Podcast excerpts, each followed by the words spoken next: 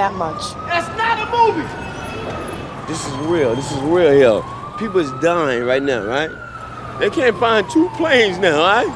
It's not a movie. This is not a movie. Look. Killed in Action. Deutschland im Krieg. Radio- und Podcast-Serie von Christoph Heinzle und Kai Küstner. Folge 2. Marschbefehl.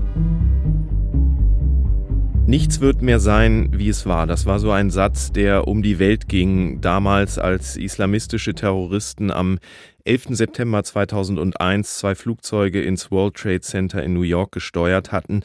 Die USA fackelten damals nicht lange, riefen sehr, sehr schnell den Kampf gegen den Terror aus. Und es blieb nicht bei den USA, denn auch für die Deutschen, für die Bundesrepublik und am Ende auch für die Bundeswehr war schnell klar, nichts ist mehr wie vorher. Und dieser 9-11 sollte Ausgangspunkt werden für den internationalen Afghanistan-Einsatz. Und mit dabei in diesem Einsatz, äh, wenn auch Jahre später, war Alex aus dem Harz. Das ist einer der drei Soldaten, deren Schicksal wir in unserer Serie schildern. Alex war damals 17 Jahre alt und arbeitete ziemlich emsig daran, einen Kindheitstraum Realität werden zu lassen. Also mich haben dann Leute gefragt, was willst du mal später werden? Und ich gesagt, Soldat. Dann haben sie gesagt, Soldat ist doch kein Beruf. Da habe ich gesagt, na klar, Soldatenberuf. Es sind wie, wie alt warst du da? Oh, das ging schon mit zwölf Jahren oder so los. Okay. Wo andere gesagt haben, ich will Pilot und Feuerwehrmann werden, hast du gesagt, ich will Soldat werden. Richtig, also das, äh, das stand für mich alles nicht zur Diskussion. Ähm, ich wollte Soldat werden. Und ähm, da äh, habe ich auch darauf hingearbeitet. Alex ahnt damals noch nicht, was auf ihn zukommen wird, dass er beteiligt sein würde am schwersten Gefecht der Bundeswehr seit dem Zweiten Weltkrieg, dem Karfreitagsgefecht 2010 und dass für ihn nach Afghanistan nichts sein würde wie vorher. Äh, da war aber nicht alleine damit, denn auch die deutschen Politiker und die Generale der Bundeswehr, die die Soldaten dann in den Kampf, in den Einsatz schickten, die wussten auch nicht genau, was Bündnis Solidarität jetzt genau bedeutet für die Bundeswehr. Das war das erste Mal, dass klar war, wir müssen mit dabei sein. Plötzlich 2001 ein solcher Schlag. Deutschland wird auch an Hindukusch verteilt. Weil es war ja, wir waren ja, die Guten waren ja da ein bisschen zum Brunnen bohren und hatten ja eigentlich auch mit, mit Krach, Bum, Bang nee, überhaupt nichts zu tun. Es war ja dann auch klar, dass die Bundeswehr einen signifikanten Beitrag leisten muss. Aber es ist ein Teil der Geschichte, dass die Bundeswehr auf diesen Einsatz in der Form nicht vorbereitet war und extrem hart und äh, dann ein bisschen langsam, aber dann doch lernen musste. Es war schließlich das erste und bisher einzige Mal in der Geschichte, dass der NATO-Bündnisfall ausgerufen wurde. Das heißt, der Angriff auf einen Staat, in dem Fall die USA, wurde interpretiert als Angriff auf alle, alle in der NATO. Am 4. Oktober 2001 wurde das festgestellt und schon drei Tage später flogen die US-Maschinen und halfen der Nordallianz auf dem Boden in Afghanistan gegen das Taliban-Regime vorzugehen. Wir wollen jetzt kein Geschichtsproseminar hier abhalten, aber sollten uns vielleicht nochmal vor Augen führen, warum eigentlich Afghanistan? Dort regierte das steinzeitliche Taliban-Regime, keine Musik, Mädchen durften nicht in die Schulen gehen, es gab Massenhinrichtungen in Fußballstadien in Kabul, ähm, es gab Steinigungen. Äh, dieses Regime bot dem Drahtzieher von 9-11 und dem Kopf der Terrororganisation Al-Qaida Gastfreundschaft und Unterschlupf. Osama bin Laden war das. Und dann haben die USA innerhalb weniger Wochen mithilfe eben der Nordallianz, die die Gegner der Taliban waren, erbitterte Gegner, hinweggefegt, ähm, die Extremisten schienen geschlagen. Das war ein Trugschluss, mhm. wie sich später herausstellte. Bin Laden war nicht gefunden und das hat für uns dazu geführt als Korrespondenten, dass es so ein bisschen so eine täglich grüßt das Murmeltier-Geschichte wurde immer mal wieder riefen Sender an, äh, wo ist Osama bin Laden? Könnt ihr die Geschichte nicht mal wieder erzählen? Auch bei dir, Christoph, war das. Es hat dann noch ein paar Jahre ja gedauert, bis er dann tatsächlich geortet und getötet wurde. Die in Bundeswehr, Pakistan, 2000. In Pakistan dann, genau. Die Bundeswehr hat damals ja teilgenommen, nicht nur, weil der NATO-Bündnisfall da war, weil es ein UN-Mandat dann gab, für den Auftrag, Militär nach Afghanistan zu schicken, sondern auch aus Bündnissolidarität. Man wollte auch politisch dabei sein und war dann mit Gründungsmitglied Mitglied der Schutztruppe ISAF, ähm, der internationalen Afghanistan-Schutztruppe, die den Wiederaufbau absichern sollte, also etwas weniger massiv als Terroristenjagd. 9-11 hat damit alles geändert, auch für die Bundesrepublik, für die Bundeswehr. Erinnert sich Reinhold Robbe, den wir in Berlin getroffen haben, durch den Tiergarten spaziert sind, der später Wehrbeauftragter wurde, aber damals noch einfacher SPD-Bundestagsabgeordneter war. Ich kann mich noch gut an den Tag erinnern. Ich, ich stand hier mit Kollegen im, im Deutschen Bundestag, als es gerade passiert war, als, als die Flieger dort in die Twin Tower stürzen. Und wir natürlich alle unter Schockstarre standen und dann auch sehr schnell zu dem Schluss kamen, wenn es also einen islamistischen Hintergrund hat, dann äh, würde das auf jeden Fall auch Auswirkungen die Bundesrepublik Deutschland haben, weil äh, man in so einer Situation Amerika mit, mit äh, so einer neuen Dimension des Terrorismus nicht alleine lassen durfte. Und so kam es dann auch nicht. Das ist ja nichts, was die Bundeswehr so ganz normal im Werkzeugkasten hatte damals, ne? In der Tat, in der Tat. Und das, das hängt alles zusammen, auch mit der Tatsache, dass wir über viele, viele Jahrzehnte äh, auf einer Insel der Glückseligen leben, äh, was die Nachkriegszeit angeht, die ja im Grunde erst 1990 richtig abgeschlossen wurde. Und dass dann plötzlich ähm, hier die Konfrontation mit der Realität entstand. Ja? Und Deutschland dann nicht nur auf dem Papier, sondern jetzt auch in der Realität in der Verpflichtung stand, zum Beispiel den Artikel 5 des NATO-Beistandspaktes richtig ernst zu nehmen. Unsere drei Soldaten, die wir in dieser Serie begleiten, die waren 2001 noch weit weg vom Afghanistan-Einsatz. Nur einer, Philipp Porzig, nämlich war überhaupt schon in der Bundeswehr, aber Gedanken haben die sich schon gemacht und zwar alle drei. Mike Mutschke, der später schwer verletzt heimkehren sollte, Philipp Porzig, der mit Wut im Bauch mit heftigen Vorwürfen zurückkam und Alex, der schwer traumatisiert, also mit unsichtbaren Verletzungen zurückkommen sollte. Damals galt Afghanistan, also die, die ISAF, galt jetzt nicht als äh, ja, Kampfauftrag. Also es war wirklich der Fokus auf den Wiederaufbau des Landes. Und dann hieß es ja wirklich am Anfang, ja, deutsche Soldaten sollen runtergehen und Schulen bauen, Brunnen bohren, äh, für die Bevölkerung da sein. Sicherheit, also zeigen, dass man da ist, dass den Leuten nichts passiert. Äh, ja, so ein bisschen für Sicherheit garantieren, damit die zivilen Aufbauhelfer auch wirklich dort äh, arbeiten können. Und da ist das aber auch noch so ein bisschen ich möchte schon sagen, ja, so ein bisschen Naivität noch gewesen. Man war ja noch nicht so alt, man war noch nicht der lebenserfahrene 40, 45-jährige Familienvater, der schon einiges gesehen hat. Man war eigentlich wirklich, man hat die Schule gemacht, man hat seine Lehre gemacht, dann war man äh, Soldat. Man denkt ja, man fährt da jetzt hin und es passiert sowieso nichts. Kann man machen, ist recht leichtsinnig. Wenn der Afghane gelernt hat, den alten Frauen über die Straße zu helfen, indem er die Fahrzeuge anhält, dann haben wir den Krieg gewonnen. Das ist fast so eine Art Poesiealbumspruch. Also auf jeden Fall. Typisch Porzig, auf jeden Fall. Typischer Porzig-Satz. Genau. Der war ähm, selbstbewusst unterwegs, hatte eine klare Meinung, auch äh, steile Thesen teilweise. Von einem gewonnenen Krieg, äh, wie wir gerade gehört haben, sind wir auch heute noch weit entfernt. Auch wenn es Ende 2001 mal so aussah, ähm, als könnte dieser Krieg gewonnen werden, als der Einsatz gerade erst begann. Man hat damals noch nicht ahnen können, was auf die Bundeswehr zukam. Man dachte, man könnte das vielleicht hinkriegen, Frieden zu schaffen, so gut wie ohne Waffen. Aber bei Schulen bauen und Brunnen bohren blieb es dann eben nicht. Das hat man schnell gemerkt und damit unterschied sich das eben von den Einsätzen, die man vorher hatte im Ausland, auf dem Balkan vor allem. Das war das erste Mal, dass klar war, wir, wir, müssen mit dabei sein. Wir müssen auch das, was wir ja von den Alliierten immer im Rahmen des Kalten Krieges gefordert haben, nämlich mit uns die Risiken zu teilen, das mussten wir jetzt das erste Mal, glaube ich, so richtig, richtig auch machen.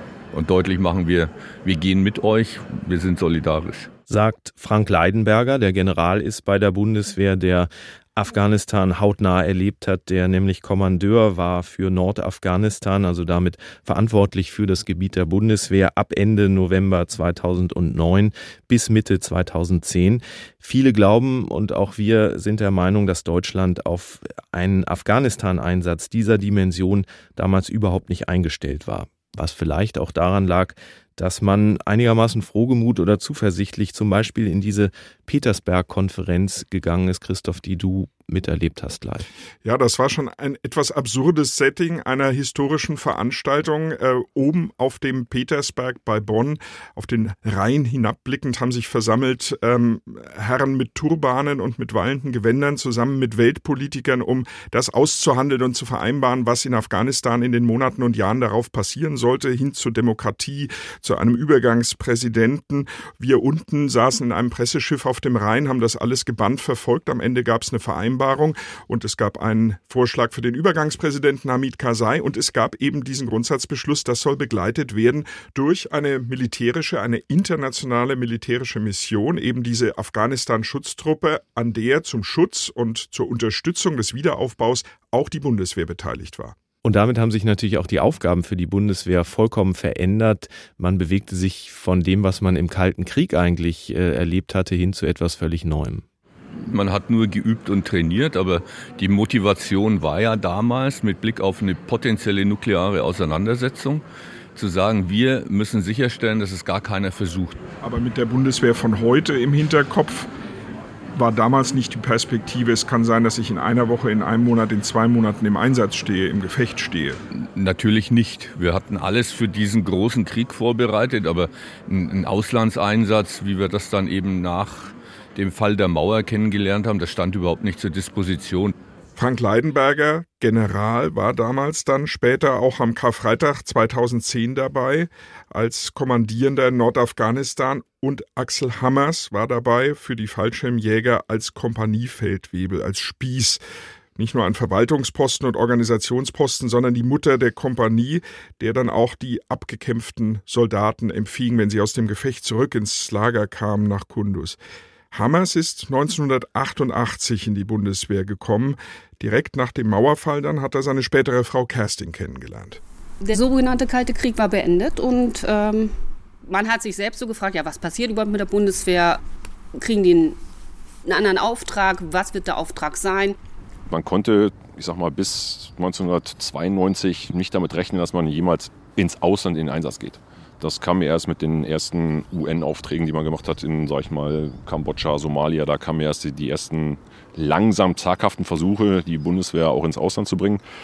Ist schon eine Entwicklung, die man damals, als ich unterschrieben habe als Berufssoldat, nicht wirklich nachvollziehen konnte. Also nicht mit gerechnet, dass sowas mal passiert. Das ist richtig. Für mich war von vornherein klar, wenn, wenn mein Mann sich dafür entscheidet, diesen Beruf weiterzumachen. Und klar gab es eine Umstrukturierung in der Bundeswehr, aber er wollte weiterhin Berufssoldat bleiben. Dann mussten wir beide damit aber auch zurechtkommen, dass sich das Auftragsbild geändert hat zu den 90ern, dass diese Auslandseinsätze mit dazukommen. Und meine Meinung, persönliche Meinung war, wenn man in der NATO drin sein möchte und die Vorzüge genießen will, muss man sich aber auch selber einbringen. Und dann gehört das halt auch zu seinem Beruf dazu. Er hat halt seine Treue geschworen sozusagen und dann steht er dann auch dazu und ich als Partnerin und Ehefrau habe das so akzeptiert und mitgetragen. Ich wäre damals gerne gegangen, ja. ja. Auch schon zu den Zeiten, wo man in Somalia den Einsatz hatte oder auch im Kosovo, hat sich aber zu dem damaligen Zeitpunkt nicht ergeben. Vor diesem Kosovo-Einsatz stand aber zunächst mal ein hartes politisches Ringen, damals in den 90ern, zwischen den Parteien, aber vor allem auch innerhalb der Parteien, vor allem bei SPD und Grünen. Vor allen Dingen bei den Grünen würde ich sagen, die waren ja mal angetreten mit zwei Slogans, Atomkraft nein danke und Frieden schaffen ohne Waffen. Und nun entschied die Partei unter Außenminister Joschka Fischer, einem Grünen, die Bundeswehr in ihren ersten echten Kriegseinsatz zu schicken. Bewegte Tage waren das und, und wahnsinns emotionale Diskussionen, erinnere ich mich. Absolut, es ging um den Kosovo und es gab einen wirklich unvergessenen Sonderparteitag in Bielefeld am 13. Mai 99, der unter Polizeischutz stattfand. Äh, Fischer wurde damals mit einem roten Farbbeutel beworfen, er litt einen Trommelfellriss, bestieg dann das Rednerpult im schwarzen Sakko, auf dem dem tatsächlich die Spuren von diesem Farbbeutel noch zu sehen waren. Und äh, der grüne Außenminister hielt dann eine flammende Rede, um die Beteiligung an diesem NATO-Einsatz im Kosovo zu rechtfertigen. Also die Beteiligung am Krieg gegen Serbien und Staatsoberhaupt Milosevic, der später auch wegen Völkermords angeklagt wurde. Die Rede wurde mehrfach unterbrochen von Applaus natürlich auf der einen Seite von seinen Anhängern, aber auch von Gegensprechchören. Äh, Demo-Plakate wurden ausgerollt, auf denen Kriegshetzer stoppen stand und damit meinten sie Joschka Fischer. Ja, jetzt kommt, ich habe nur drauf gewartet, Kriegshetzer. Hier spricht ein Kriegshetzer und Herrn Milosevic schlagt ihr demnächst für den Friedensnobelpreis vor. Nicht wahr? Wisst ihr, mit Sprechchören, mit Farbbeuteln wird diese Frage nicht gelöst werden, nicht unter uns und nicht auch nicht außerhalb. ja der Diplomatie eine Chance. Ich kann das nur nachdrücklich unterstützen. Nur ich sage euch, ich war bei Milosevic, ich habe mit ihm zweieinhalb Stunden diskutiert, ich habe ihn angefleht, darauf zu verzichten, dass die Gewalt eingesetzt wird im Kosovo. Es ist der Krieg, ja, und ich hätte mir nie träumen lassen, dass Rot-Grün mit im Krieg ist. Aber dieser Krieg geht nicht erst seit 51 Tagen, sondern seit 1992, liebe Freundinnen und Freunde. Seit 1992.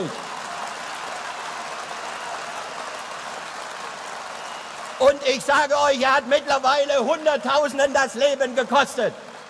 Und das ist der Punkt, wo Bündnis 90 die Grünen nicht mehr Protestpartei sind. Es ging um eine Grundsatzfrage. Ist Krieg nur mit Krieg zu verhindern? Ist eine, wie man das nannte, humanitäre Intervention rechtmäßig legitim, weil man doch Menschenrechte schützen will? Oder schickt man die Bundeswehr da in einen völkerrechtswidrigen Einsatz im Kosovo, außerhalb Deutschlands, in einem fremden Land? Fischer zieht jedenfalls auf diesem Parteitag, um seinen Standpunkt zu untermauern, wirklich alle Register und zieht einen Vergleich, für den er viel kritisiert wurde, auch von Einsatzbefürwortern. Auschwitz ist unvergleichbar. Aber in mir, ich stehe auf zwei Grundsätzen. Nie wieder Krieg, nie wieder Auschwitz, nie wieder Völkermord, nie wieder Faschismus. Beides gehört bei mir zusammen, liebe Freundinnen und Freunde. Und deswegen bin ich in die Grüne Partei gegangen. 1999 war jedenfalls ein echter Wendepunkt, nicht nur für die Grünen, sondern eigentlich für die gesamte Republik und auch für die Bundeswehr. Und mittendrin in dieser Diskussion steckte Reinhold Robbe, damals SPD-Bundestagsabgeordneter. Robbe war am Ende für den Einsatz der Bundeswehr im Kosovo in der KFOR-Mission. Das war ein ganz schwieriger Prozess für mich, eigentlich die schwierigste Entscheidung in meinem ganzen politischen Leben. Und ich habe mich dann gegen die eigene Fraktion und für den Einsatz entschieden. Aus dem äh, schlichten Grunde, erstens ähm, wusste ich ganz genau, äh, ganz egal wie du dich entscheidest, es äh, wird wahrscheinlich die falsche Entscheidung sein, weil in jedem Fall es ähm, zu Situationen kommen kann, wo Menschen wegen der Entscheidung oder zumindest mittelbar wegen der Entscheidung äh, sterben müssen oder schwer verwundet werden oder als Opfer aus, aus diesem Konflikt hervorgehen und du dafür dann natürlich auch eine Mitverantwortung trägst. Gab es diesen Rückhalt denn damals, den gesellschaftlichen, den politischen im Bundestag, aber auch den gesellschaftlichen für die Einsätze den, auf dem Balkan? Den gesellschaftlichen Rückhalt, so wie er eigentlich notwendig äh, wäre, gab es weder damals noch heute. Mit dabei auf dem Balkan als Soldat war Philipp Porzig, der Fallschirmjäger, der dann später 2010 eine entscheidende Rolle als so eine Art Feuerwehrmann im Karfreitagsgefecht spielen sollte. Philipp Porzig ist 1996 in die Bundeswehr eingetreten und war dann 2000 zum ersten Mal und später dann nochmal im Kosovo. Meine Erfahrung war sehr positiv zu der S4 und äh, KFOR-Geschichte, weil es ging da um Wiederaufbau. Es ging vorweg, ging es um Trennen von Konfliktparteien. Man weiß ja, was damals mit zwischen Serbien und den Kosovo-Albanern gewesen ist. Ich fand gut, dass man da als NATO oder als Soldat da in der Mitte stand. Sie, Sie, Sie haben die Funktion genau nachvollziehen können, die Sie da hatten. Definitiv auch heute noch. Das war auch für mich eines der wesentlichen Einsätze, wo ich sage, das hatte Sinn und Verstand. Natürlich ist es ja nicht, ist es kein Geheimnis, dass man immer irgendwo zu spät reinkommt, bevor man überhaupt wirklich etwas verhindern kann. Aber gut war, man konnte dort Konfliktparteien trennen und es kam auch sehr gut in die Bevölkerung an. Damals gab es ja einen großen Konflikt. Einerseits den Konflikt gerade in Deutschland, innenpolitisch. Darf die Bundeswehr sowas überhaupt? Genau, darf genau. die überhaupt einen Auslandseinsatz führen, der Richtig. ja mit den genuinen deutschen Interessen jetzt nicht direkt was zu tun hatte? Deutschland war ja nicht gefährdet in dem Moment direkt. Äh, und zum anderen gab es ja aber auch den Konflikt, wie stark kann die NATO da reingehen, Mhm. ähm, um eben zum Beispiel Massentötungen zu verhindern, zu denen Richtig. es dann ja kam, auch unter den Augen von äh, NATO-Truppen. Richtig, genau. Wir sind nicht die, die, die, die Weltpolizei. Wir versuchen auch nicht überall den Krieg für uns zu gewinnen. Aber rein aus menschlicher Sicht, ob Uniform oder nicht, sowas muss verhindert werden. Weil das darf nicht sein. Eine ethnische Säuberung, Leute aufgrund ihrer anderen Rasse oder wie auch immer, das darf definitiv nicht sein. Ich will das nicht verurteilen, aber ich hätte mir eher gewünscht, dass wir reingehen, dass sowas hätte verhindert werden können. Ja, das, was die Menschen den anderen antun, hat mich persönlich sehr betroffen. Ähm, ich bin nach Deutschland und mich hat das da, sag ich mal, mental umgehauen. Ich habe von 110 Kilo habe ich runtergehungert auf 87 innerhalb von zwei Wochen. Ich wurde befördert zum Oberfeldwebel. Der, meine Kompanie hat mich damals nicht mehr angesprochen. Ich stand da wie ein Klapperstorch vor, habe gezittert, ich war fertig. Von den zwei Wochen habe ich eine Woche nichts anderes gemacht, als mich, mich zu übergeben, Durchfall, Heulkrämpfe, alles durchweg. Also ein richtiges Trauma. Ja, das war aber zu dem Zeitpunkt aber noch gar nicht so richtig ausgesprochen, das Ganze. Ne? Ähm, Ihnen war das auch nicht klar, woher ja, das kommt, dass das schon, eine psychische Ursache hat? Ja, das war psychisch. Oder haben Sie gesagt, war einfach viel Stress? Und nein, nein, ich, mir, war, mir war bewusst, dass es mir zu viel war halt eben. Ne? Also es war, also das nicht zu viel, gesteht man sich ungern ein, dass es einem zu viel war, aber mir war das halt eben, also psychisch ging mir das komplett an die Substanz halt eben. Ne?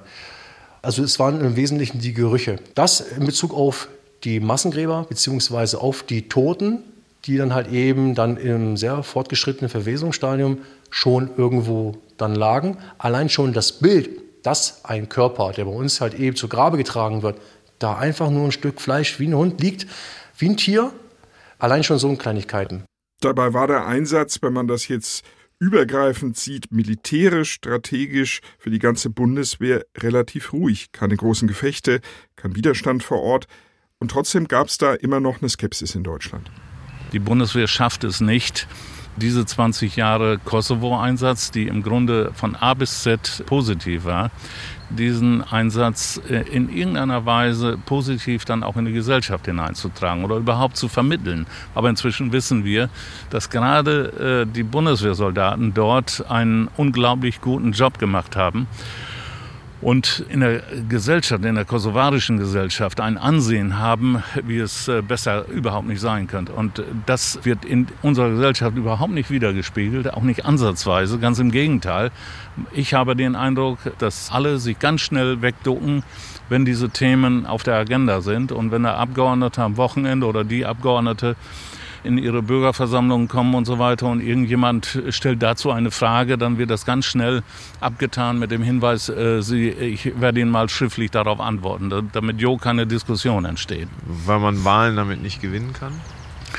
Man kann damit keine Wahlen gewinnen, äh, wenn man es so macht, wie wir das tun. Wenn man versucht, derartige Themen unter den Teppich zu kehren und der Bevölkerung nach wie vor suggeriert, als wenn diese Dinge äh, nicht zur deutschen Realität dazugehören.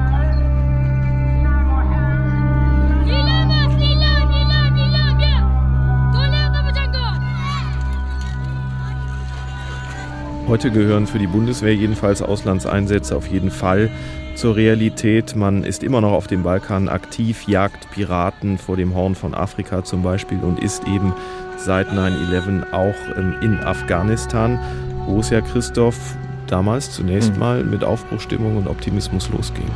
Absolut, da spielte wieder Musik nach den Taliban, da gab es Optimismus, man blickte voraus auf die Wahlen, auf Wiederaufbau, das alles eigentlich mit einer sehr positiven Stimmung. Da gab es Hamid Karzai als neuen Präsidenten, der Hoffnungsträger war, der vereidigt wurde, gerade an dem Tag, als der Bundestag den ISAF-Beschluss gefasst hat. Und diese ISAF wurde gesehen als Garant der Sicherheit, als ein Gegenstück, Gegengewicht zu den Warlords, die Krieg über das Land gebracht hatten.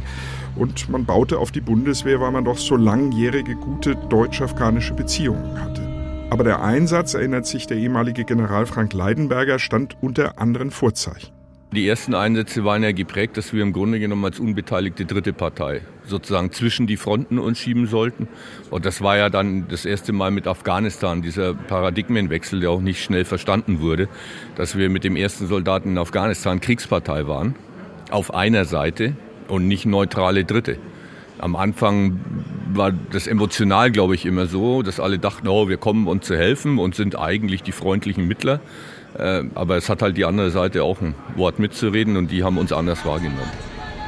Die Schutztruppe ISAF hat sich ja dann erst in der Hauptstadt Kabul angesiedelt und hat äh, dann ihr Einsatzgebiet ausgeweitet, eigentlich auf ganz Afghanistan, mit den sogenannten PRTs, also den äh, Provinz- Wiederaufbauteams, weil man wahrscheinlich auch gemerkt hat, äh, wer Kabul beherrscht, beherrscht Mhm. damit noch lange nicht Afghanistan. Na, und dann ging es um die Frage, wer geht wohin, welche Nation wohin. Deutschland hat sich für Nordafghanistan entschieden, für Kunduz. Das war zwar früher ein wichtiger Taliban-Stützpunkt, jetzt aber sehr ruhig und friedlich. Auch Ende 2003, kurz bevor die Bundeswehr kam, ich da rummarschiert bin mit US-Soldaten, die da bislang waren. Alles wirklich entspannt und fernab dieser Gefahr, die später dort empfunden wurde und Realität wurde.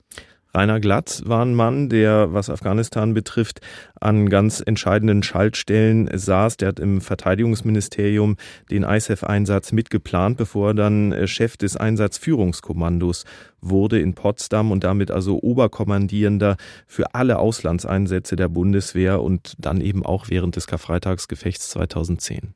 Ob man Kundus vor dem Hintergrund der Taliban-Geschichte richtig beurteilt hat, das kann man heute natürlich auch äh, im Nachhinein, wenn man schlauer aus der Kirche herauskommt, als man hineingegangen ist, so beurteilen, wie sie es gerade getan haben.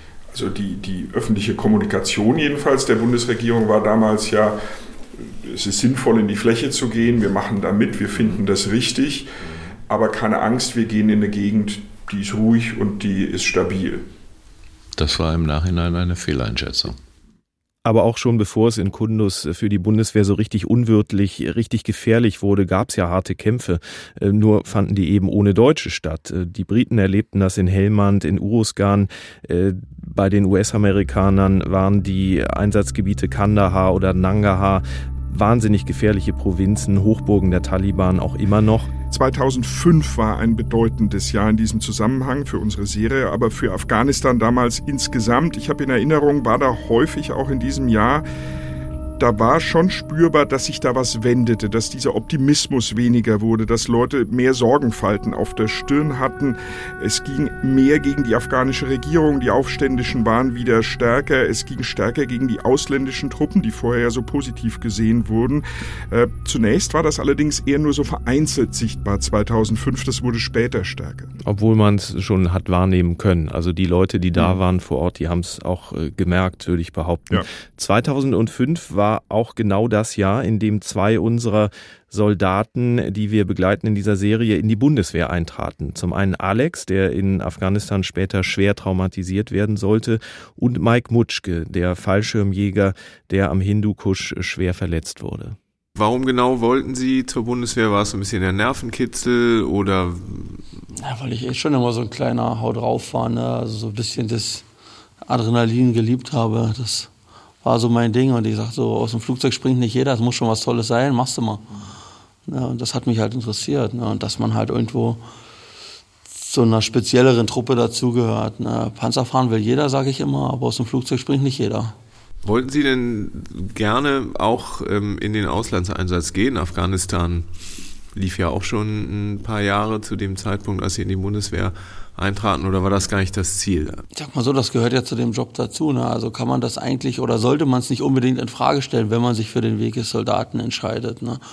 Über diese Spezialisierung, sage ich jetzt mal, wenn man da zum Springen geht, man lernt dort irgendwelche Geschichten über einen Orts- und Häuserkampf, wie und was, ne? wird dort immer spezieller. Ähm, dann sagt man sich schon so, irgendwann gehört sowas schon mal mit dazu, dass man auch dieses Erlernte irgendwo vielleicht irgendwo anwenden kann. Ne? Im Gegensatz zu Mike Mutschke ist Alex kein Fallschirmjäger geworden, sondern Militärpolizist, Feldjäger. Aber auch er hat in sich früh den Wunsch, Soldat zu werden, entdeckt.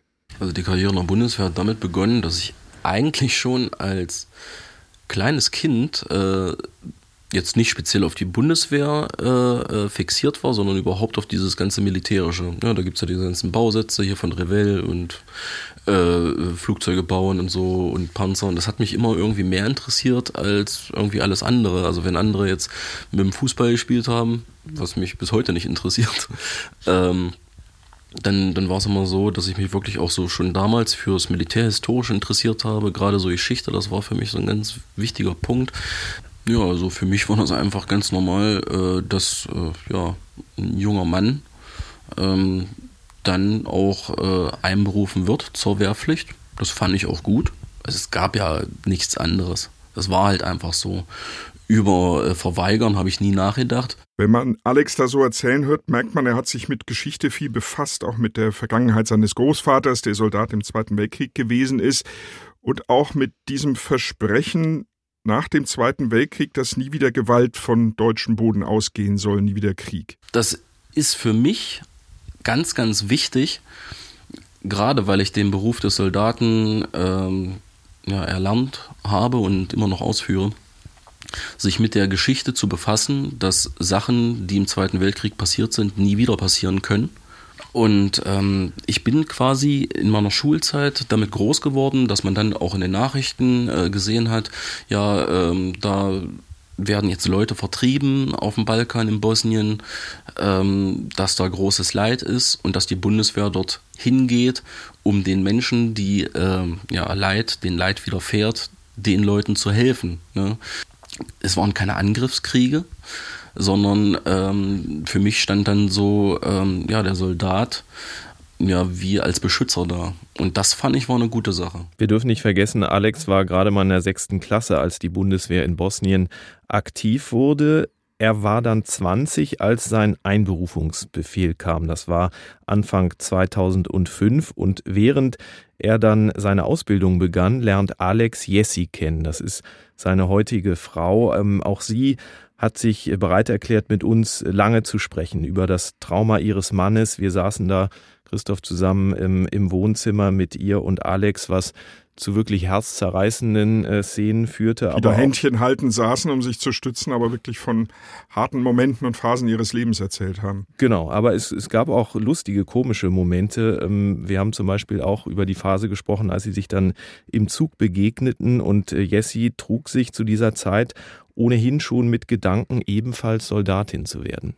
Du hast ihn dann kennengelernt und getroffen, hast gesagt, wow, ein Soldat, super, das mache ich jetzt auch.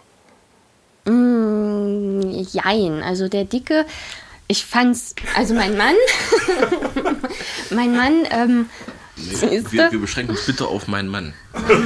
Also mein Mann äh, hat mir dann natürlich so viele schöne Seiten auch wieder von der Bundeswehr erzählt, so von wegen dieses Einheitliche, dieses, ah, was Kameradschaft einfach ausmachte. Ne? das hat er mir halt alles erzählt und das hat mich halt dann noch mehr bestärkt, weil ich war sowieso so Faszination Bundeswehr. Ich wollte das auf jeden Fall mal mitnehmen. Alex hat beileibe nicht nur Jubel- und Fangeschichten über die Bundeswehr zum Besten gegeben. Er ist nicht der Einzige, der zum Beispiel in der Vorbereitung auf seinen Afghanistan-Einsatz Ausrüstungsmängel beklagt. Ein großes Thema damals für die ja, Bundeswehr. Im Einsatz, wo ich ja häufiger Bundeswehrsoldaten damals besucht habe, war das ein Riesenthema. Und da ging es nicht nur um große Waffensysteme oder so, sondern um ganz kleine Geschichten, Zubehör zur Uniform, die nicht mitgeliefert wurden. Ich erinnere mich, da bin ich mit einem DPA-Kollegen über die Hügel außerhalb des Lagers in Masai Sharif gelaufen und da erzählt ein Bundeswehrsoldat, ja, das Fernglas hier, das habe ich mir bei Chibo gekauft. Wie bei Chibo? Wir waren total perplex. Ja, er sagte, sowas in der Qualität gibt es hier nicht. Habe ich mir selber besorgt, fühle ich mich sicherer im eigenen Einsatz. Also wirklich absurde Blüten, die das da trieb. Das führte dann für die Bundeswehrsoldaten, die in Deutschland ausgebildet wurden für den Afghanistan-Einsatz zu wirklich tragikomischen Szenen. Denn die Fahrzeuge, an denen man trainierte, die wurden in Afghanistan gebraucht, waren also schon im Einsatz. Das heißt, die Panzerfahrzeuge fürs Üben, die gab es nicht. Und auch das äh, Richtgeschütz, an dem man trainieren sollte, das gab es nicht. Und, sondern man hat dort, wie Alex erzählt, mit einfachen VW-Transportern dort Patrouillen geübt in Deutschland. Und das Krasseste war, dann waren da die Ausbilder und ja, absitzen, absitzen, absitzen. Und die sollten, die Absitzer 1 und 2, die hinten sitzen, sollten absitzen und dann den Feuerkampf aufnehmen. Und der in der Mitte ist sitzen geblieben. Warum sitzen sie nicht ab? Na, ich bin doch der Richtschütze. Jetzt kommt der Hammer. Und dann, ja, dann handeln sie. Ja, was soll ich denn machen? Soll ich Bumm machen oder was? Ja, machen Sie. Und dann saß der hinten auf der Rückbank und hat gesagt, bum, bum, bum, bum, bum, bum, bum. Und hat so getan, als würde er. Als würde er schießen, ja. Es, das, Puh. das fand ich schon echt grenzwertig. Und das ist zum Glück nur einmal vorgekommen, aber das war so ein Ding, wo wir uns dann wirklich angeguckt haben und haben dann abends wirklich gelacht, weil der Ernst der Lage war uns zwar schon bewusst, aber das war sowas von suspekt, kann man sagen, das ging gar nicht. Ja? Also in dieser Zeit, in den Jahren 2005 bis 2009, hat sich die Lage in Afghanistan schrittweise immer weiter verschlechtert. Und Kai und ich, wir haben damals unzählige Gespräche dort geführt in diesen Jahren und alle haben uns immer gesagt, man muss jetzt die Zeit noch nutzen, dieses Zeitfenster wahrnehmen, damit man noch was tun kann, Sicherheit bieten, stabilisieren kann, bevor es zu spät ist. DBT 1, 4 Alpha, kommen. DBT 1, Schürze, kommen. Das war ein Funkspruch, den ich im gepanzerten Dingo-Fahrzeug Anfang 2009 aufgenommen habe, als ich mit einer Bundeswehrpatrouille unterwegs war in einem der gefährlichsten Distrikte in Kundus, im berüchtigten Shardara, wo ja ein paar Monate später die Tanklaster entführt werden sollten von den Taliban, wo dann ein deutscher Oberst den Befehl gab, diese zu bombardieren. Das war aus meiner Sicht auch damals, Anfang 2009, äh, deutlich spürbar, wie sich die Lage verschlimmert hatte. Die Bundeswehr hat zwar versucht, sich zu bewegen, nicht nur im Lager hocken zu bleiben. Man wollte sich ja zeigen und wollte auch demonstrieren, wir sind da, wir schützen euch, wir sind immer noch die, die den Wiederaufbau vorantreiben. Ja, und man brauchte auch Informationen aus der Bevölkerung über mögliche äh, Taliban-Aktionen. Nur wenn man rausfuhr damals ähm, mit der Bundeswehr, dann war wirklich völlig offen, ob man in einem Dorf mit Kalaschnikow-Salven Panzerfaustfeuer oder eben freundlich empfangen wurde. Damals war es so, dass am Tag zuvor noch man in einem Nachbardorf angeklopft hatte. Da war der Dorfälteste nicht zu sprechen. Das war eher noch so die freundliche Variante von ihr seid hier nicht willkommen. Aber in diesem Tag äh, hatten wir auch zu meiner eigenen Erleichterung, muss ich sagen, Glück. Der Dorfälteste hat uns äh, damals zu grünem Tee, Lamm und Fladenbrot geladen und so saßen dann dort die deutschen Soldaten mit ihren ähm, teilweise auch dreckigen Kampfstiefeln auf afghanischen Kissen. Das war überhaupt nicht selbstverständlich, dass die Soldaten dort so freundlich begrüßt und bewirtet wurden. Tage, Wochen später wurden genau in diesem Distrikt in Shadara Bundeswehrsoldaten in einem Hinterhalt getötet. Das Problem war eben, dadurch, dass die Gefahr wuchs, wurde die Bewegungsfreiheit eingeschränkt. Ähm, dadurch begab man sich in einen teuflischen Kreislauf. In klobigen Fahrzeugen wird die Kommunikation schwierig. Dadurch leidet der Kontakt zur Bevölkerung, dann verschlechtert sich die Sicherheit noch mehr. Also die Taliban waren tatsächlich in dieser Zeit aus ihren Rückzugsgebieten in Pakistan zurückgekehrt ins ganze Land, in Afghanistan, auch in das Bundeswehrgebiet nach Nordafghanistan, worüber wir mit Frank Leidenberger, der Kommandeur für dieses Nordafghanistan war, ausführlich gesprochen haben. Also die Taliban sind ja dann tatsächlich in den Norden nach Kundus, in die Provinz Kundus auch wieder eingesickert. Hat man da Fehler gemacht im Nachhinein? Hätte man das verhindern können? Hätte man das früher erkennen müssen, dass es gefährlicher wird? Also in der Art und Weise, wie wir angefangen haben, waren wir, glaube ich, nicht in der Lage, das wirklich zu erkennen.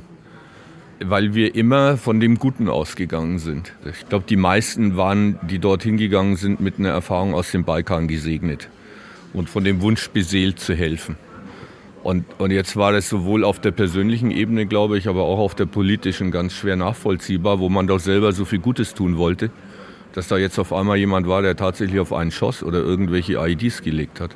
Und das war für die Soldaten vor Ort, war, glaube ich, der Spagat schon schwierig, dass man sozusagen politisch das Mantra eines Stabilisierungs- schöne Welteinsatzes aufrechterhalten hat, aber vor Ort war klar, die Lage ist jetzt nicht mehr so einfach.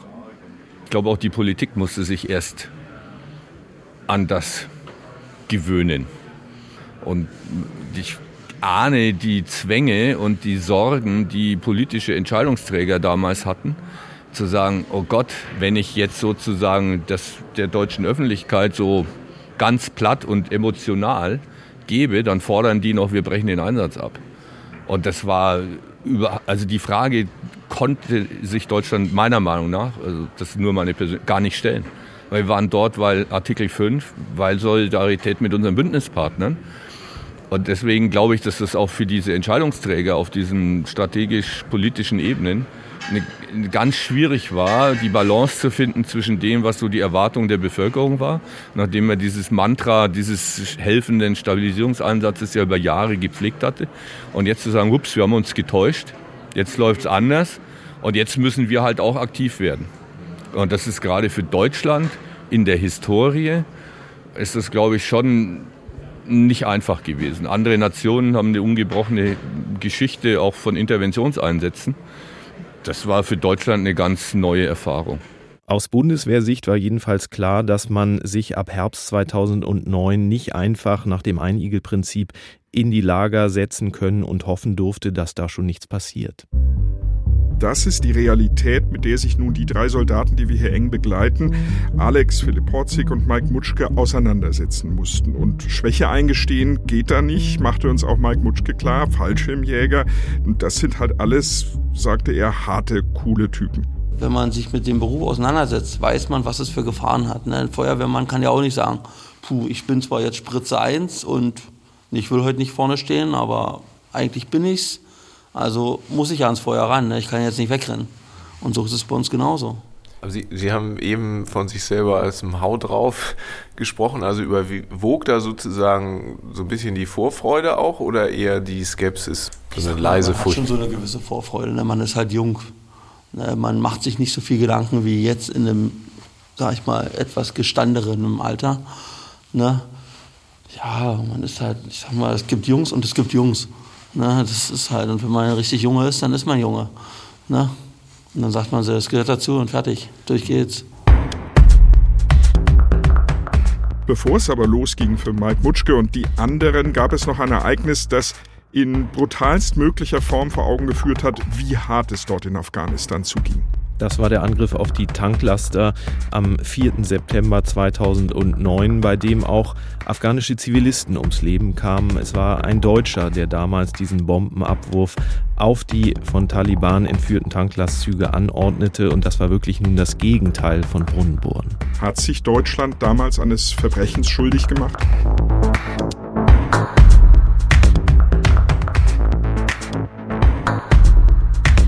Killed in Action Deutschland im Krieg. Radio- und Podcast-Serie von Christoph Heinzle und Kai Küstner. Technische Realisation Tobias Falke, Jan Merget und Philipp Neumann. Regie Nikolai von Koslowski. Redaktion Ulrike Thoma und Thilo Guschas. Eine Produktion des Norddeutschen Rundfunks 2019.